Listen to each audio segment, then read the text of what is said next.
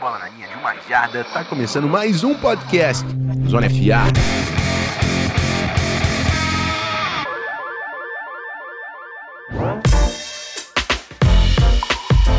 Salve meus amigos, chegando com aquele episódio no finalzinho da semana. Você já sabe como funciona. Recap do Thursday Night Football.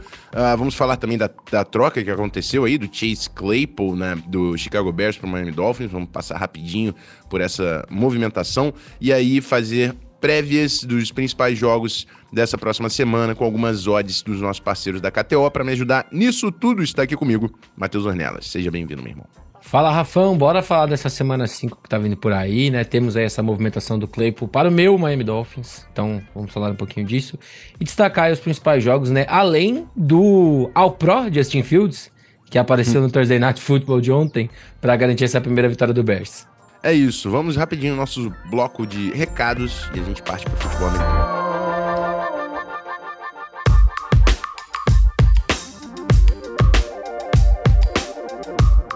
Meus amigos, o primeiro convite, que é muito importante, apareceu o episódio no seu feed aí, no, no canal Zona FA, primeiro você tem que seguir o canal Zona FA, né? Mas depois disso, sempre que aparecer o episódio, vê lá se você já avaliou a gente no Spotify, no seu agregador favorito de podcast. Manda cinco estrelas pra gente, que é muito importante, ajuda a, a plataforma impulsionar o nosso conteúdo. Segue a gente no arroba canal Zona FA no Twitter, no Instagram e também a galera da KTO, nossos parceiros da temporada 2023, com as melhores linhas do futebol americano, college football, NFL. A gente vai passar algumas odds aí que a gente gostou para a próxima semana. E se você quer brincar com a gente, quer participar, você pode usar o nosso cupom ZONAFA no primeiro depósito para ganhar 20% de free bet. KTO.com, o site é para maiores de 18 anos, sejam responsáveis, certo? Vamos falar da semana 5 da NFL.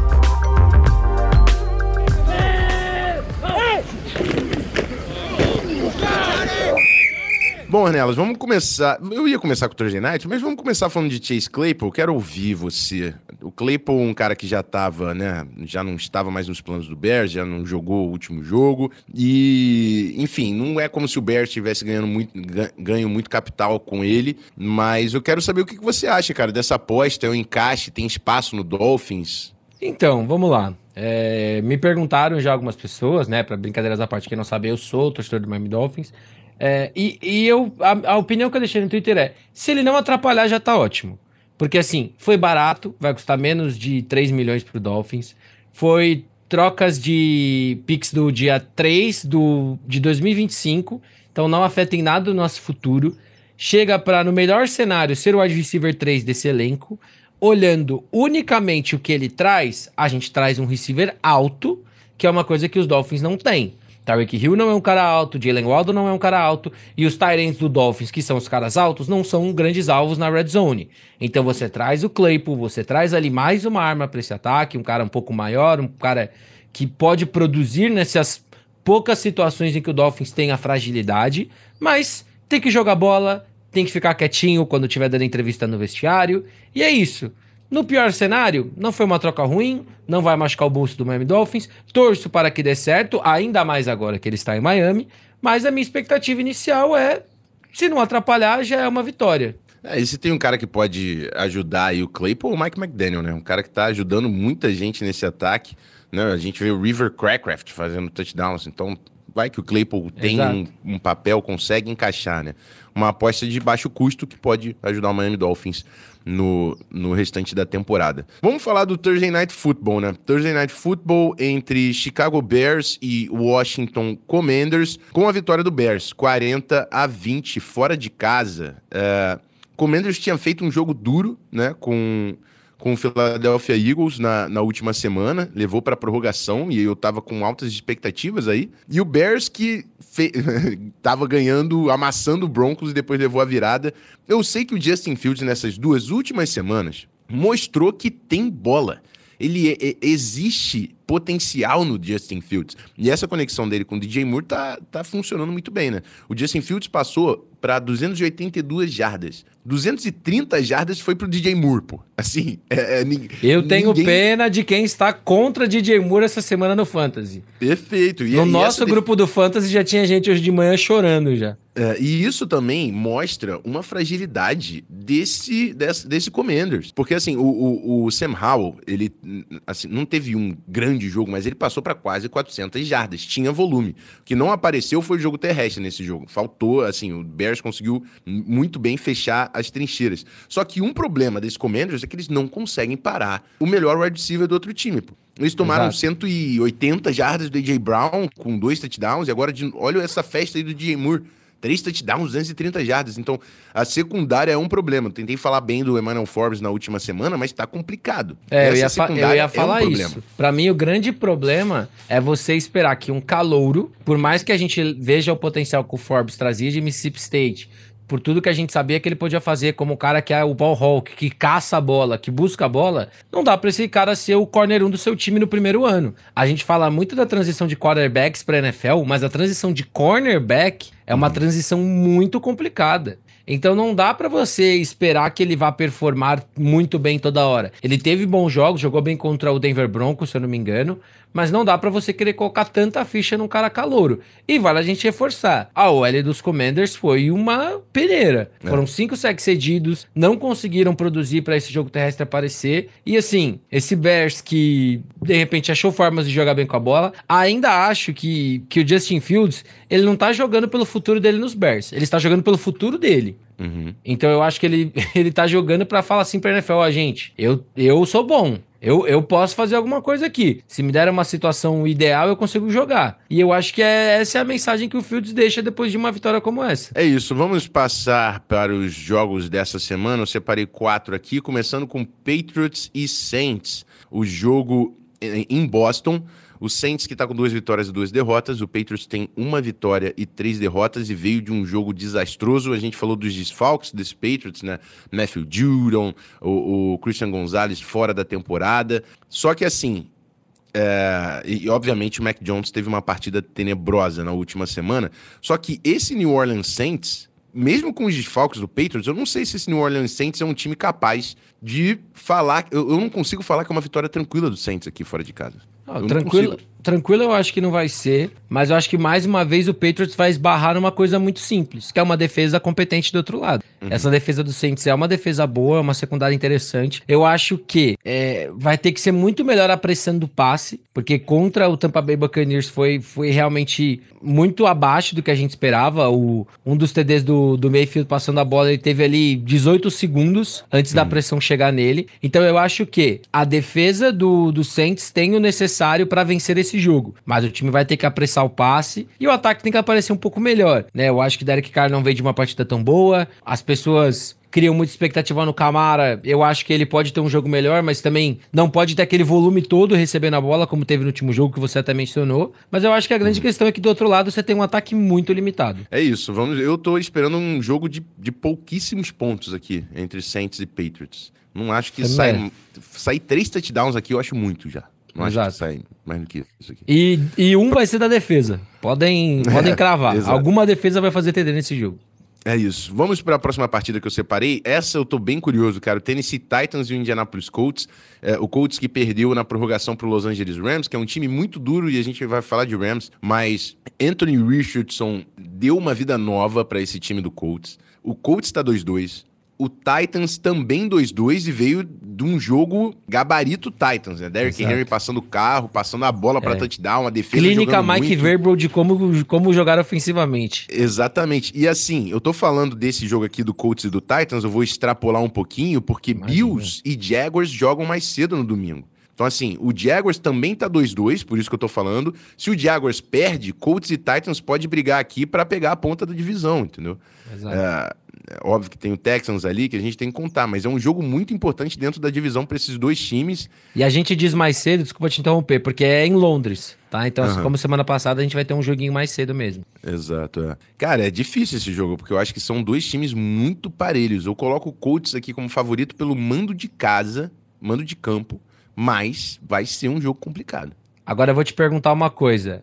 É, você já está considerando, ou serei eu que vou te lembrar, que Jonathan Taylor volta a campo? Cara, eu não sei como que vai ser esse retorno, sacou? Eu não, eu não acho que ele volta dominando. Eu acho que uhum. vai ser um retorno gradual aí do Jonathan Taylor. Uh, mas é um cara que pode fazer diferença, até porque, né? Do outro lado tem um Derrick Henry. Você tem um running back desse calibre ajuda muito, né? Sim. Mas as minhas fichas aqui, meu amigo, está em Anthony Richardson, que é o melhor quarterback desse jogo com margens.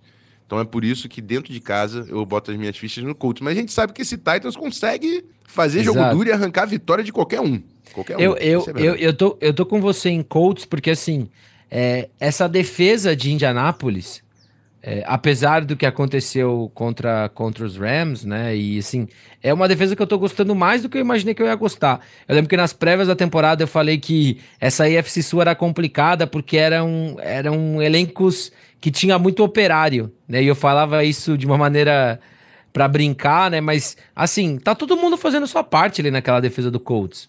Então eu acho que é um time que, obviamente, vai ter seus altos e baixos por ter um quarterback calouro. É... E assim, a chave é simples. Se você conseguir anular Derrick Henry, acabou o jogo do Titans. Se o Ryan Tannehill tiver que decidir no braço, acabou o jogo. Então eu acho que passa muito por isso. Se for um time que conseguir minimamente anular o Derrick Henry, o Colts tem tudo para vencer o jogo. E vai ser interessante a gente ver o Anthony Richardson contra essa defesa de Tennessee, que veio ali de uma grande partida contra o Cincinnati Bengals, mas vai encarar agora um quarterback que corre muito com a bola, né, que acha formas ali de, de fazer a diferença. Então, assim, tô bem curioso, mas eu tô com você no, nos Colts nesse jogo. Próxima partida eu puxei aqui Los Angeles Rams e Philadelphia Eagles, o jogo na Califórnia. O Eagles ainda invicto, mas esse Rams tá dando trabalho para todo mundo, mesmo nas derrotas, né? Quase conseguiu roubar uma vitória do 49ers. É um time, como eu disse, Matthew Stafford e Sean, Sean McVay vencem jogos. Kieran Williams tem sido um running back eficiente. Puka na Cua é a maior surpresa da temporada até aqui. E eu preciso adicionar, Ornelas, que o menino Cooper Cup volta. Exatamente. Menino Cooper Cup volta. Então, assim, é um jogaço aqui. Rams dentro de casa contra o Eagles. O Eagles tá invicto, mas foi o que a gente falou. Não tá amassando ninguém. Exato. O Commanders quase bateu esse Eagles na semana passada. Eles estão passando por alguns jogos apertados. Ganhou do Vikings de uma posse de bola. É. Existem muitos é jogos apertados falar, aí qu nesses dos... quatro. Não, você ia falar, dos quatro jogos, três vitórias por uma posse. Exato, exato. Então, contra esse Rams, eu acho que aqui pode vir, consideramos o upset? Acho que sim, né? Pode vir um, uma vitória do Rams dentro de casa. Então, eu, eu não sei se eu tô pronto para apostar contra o Philadelphia Eagles, porque a gente tem que ver a situação do Stafford, né? Uhum. Eu imagino que ele venha para o jogo, mas talvez tenha ali alguma limitação, então talvez isso atrapalhe o jogo dele. Por, pelo outro lado, a defesa do Eagles agora tem que se preocupar em quem vai marcar. Vai marcar o Puka, vai marcar individualmente o Cooper Cup, vai dar mais espaço para o Tyler Higby, é, os running backs vão conseguir aparecer um pouco mais. Esse ataque do Rams é um ataque bem criativo. E se o Stafford tiver minimamente saudável, né, conseguindo ali realmente fazer todos os passes que ele precisar, é um jogo muito parelho. Mas eu acho que esse time do Eagles tem uma coisa que é muito interessante. É um time que trabalha muito bem relógio, faz campanhas muito longas e tudo mais. Então, eu, eu, eu acho que o jogo pode se tornar interessante se de repente o Eagles fizer ali uma, duas campanhas longas sem pontuar, ou de repente sair com um field goal só, e esse Rams vier ali em campanha de dois, três minutos com dois touchdowns. Uhum. Como que esse time muda? Mas assim, eu acho que o Eagles ainda é favorito, mesmo jogando fora de casa. Eu tenho a sensação de que o Stafford não vai estar tá bem ainda 100%, é. porque para quem viu o final do jogo, ele tava sofrendo para ficar baleado. em pé. Ele tava, tava baleado e foi no quadril, então é uma coisa que atrapalha muito toda vez que ele for passar a bola, gente. Toda vez que ele é. for passar a bola, o quadril dele vai apitar. E não é, não é algo tão. é, é, é como posso dizer, é uma região sensível, né? Porque pode começar a inflamar e aí dói pra caramba. Você, isso realmente pode acabar com o jogo do Stafford. Então é interessante a gente saber qual vai ser o Stafford que entra nesse campo. Exato. E obviamente, né? Sem o Stafford, aí o Eagles é, passa o carro. E sem é, falar que a gente, a gente tem que olhar pro outro lado, né? que essa defesa do Philadelphia Eagles é, é uma máquina. Exato. Né? É. Calor de Jalen Carter aparecendo muito bem ali pelo meio da linha. O time todo tá jogando bem. Então a minha aposta é, é o Philadelphia Eagles. Mas se o Stafford tiver saudável e o Cooper Cup voltar bem, porque a gente também tem que, eu acho que ter um, tem que ter a expectativa, mas também dar uma baixada na realidade. né, de como esse Cooper Cup volta para jogo. Mas eu é. acho que pode ser mais uma daquelas partidas que o Rams jogue bem, mas não vence. É, é, é interessante saber como o Cooper Cup volta para jogo, porque assim, uma coisa era o Cooper Cup voltar, e o que o Cooper Cup era o, o, cara disparado, né? Ele, era, ele recebia o, o, target que, assim, 70, 80% dos targets. Era muita bola no Cooper Cup. O uhum. Puka Nakua virou esse cara, então eu quero entender como vai ser essa distribuição ainda, sacou?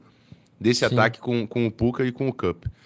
Mas o último jogo que eu separei aqui pra gente, Ornelas, Dallas Cowboys e San Francisco 49ers. Jogo da semana, né? Jogo da semana, outro invicto, Sunday Night Football, Cowboys e 49ers, pô, tradição pra caramba nas duas franquias. Niners dentro de casa. Uh, é óbvio que o favoritismo tá com os 49ers, porque CMC é um jogador ofensivo do ano até aqui, talvez, assim, porque esse cara tá jogando bola. É um absurdo. Uh, o Brandon Ayuk tá dis despontando como esse go-to guy no 49ers. A gente sabe da capacidade dessa defesa. Tem o Dallas Tem Cowboys. George Kittle. George Kittle, é, é. Assim, eu sei do Dallas Cowboys. Eu acho que o Dallas Cowboys é um grande time. Mas eu não consigo apostar as fichas que esse Cowboys consegue bater o 49ers. É só isso. Fora ah, de cê... casa. É e eu vou falar para você. Você acha que esse ataque do Dallas troca ponto se virar tiroteio? Eu acho que não. Hum, é. Contra essa defesa do 49ers, eu acho que não. Poucos, poucos times da NFL tro vão, conseguem trocar pontos. Porque assim, esse time do 49ers, ele vai pontuar. Eventualmente. Mesmo você uhum. tendo uma defesa muito boa, é aquele momento que o time vai jogar muita bola. Então uhum. Então você vai. Num jogo bom, você vai levar uns 22 pontos desse São Francisco 49ers. Uhum. Você acha que Dallas consegue fazer 22 pontos na defesa de São Francisco? Complicado, né?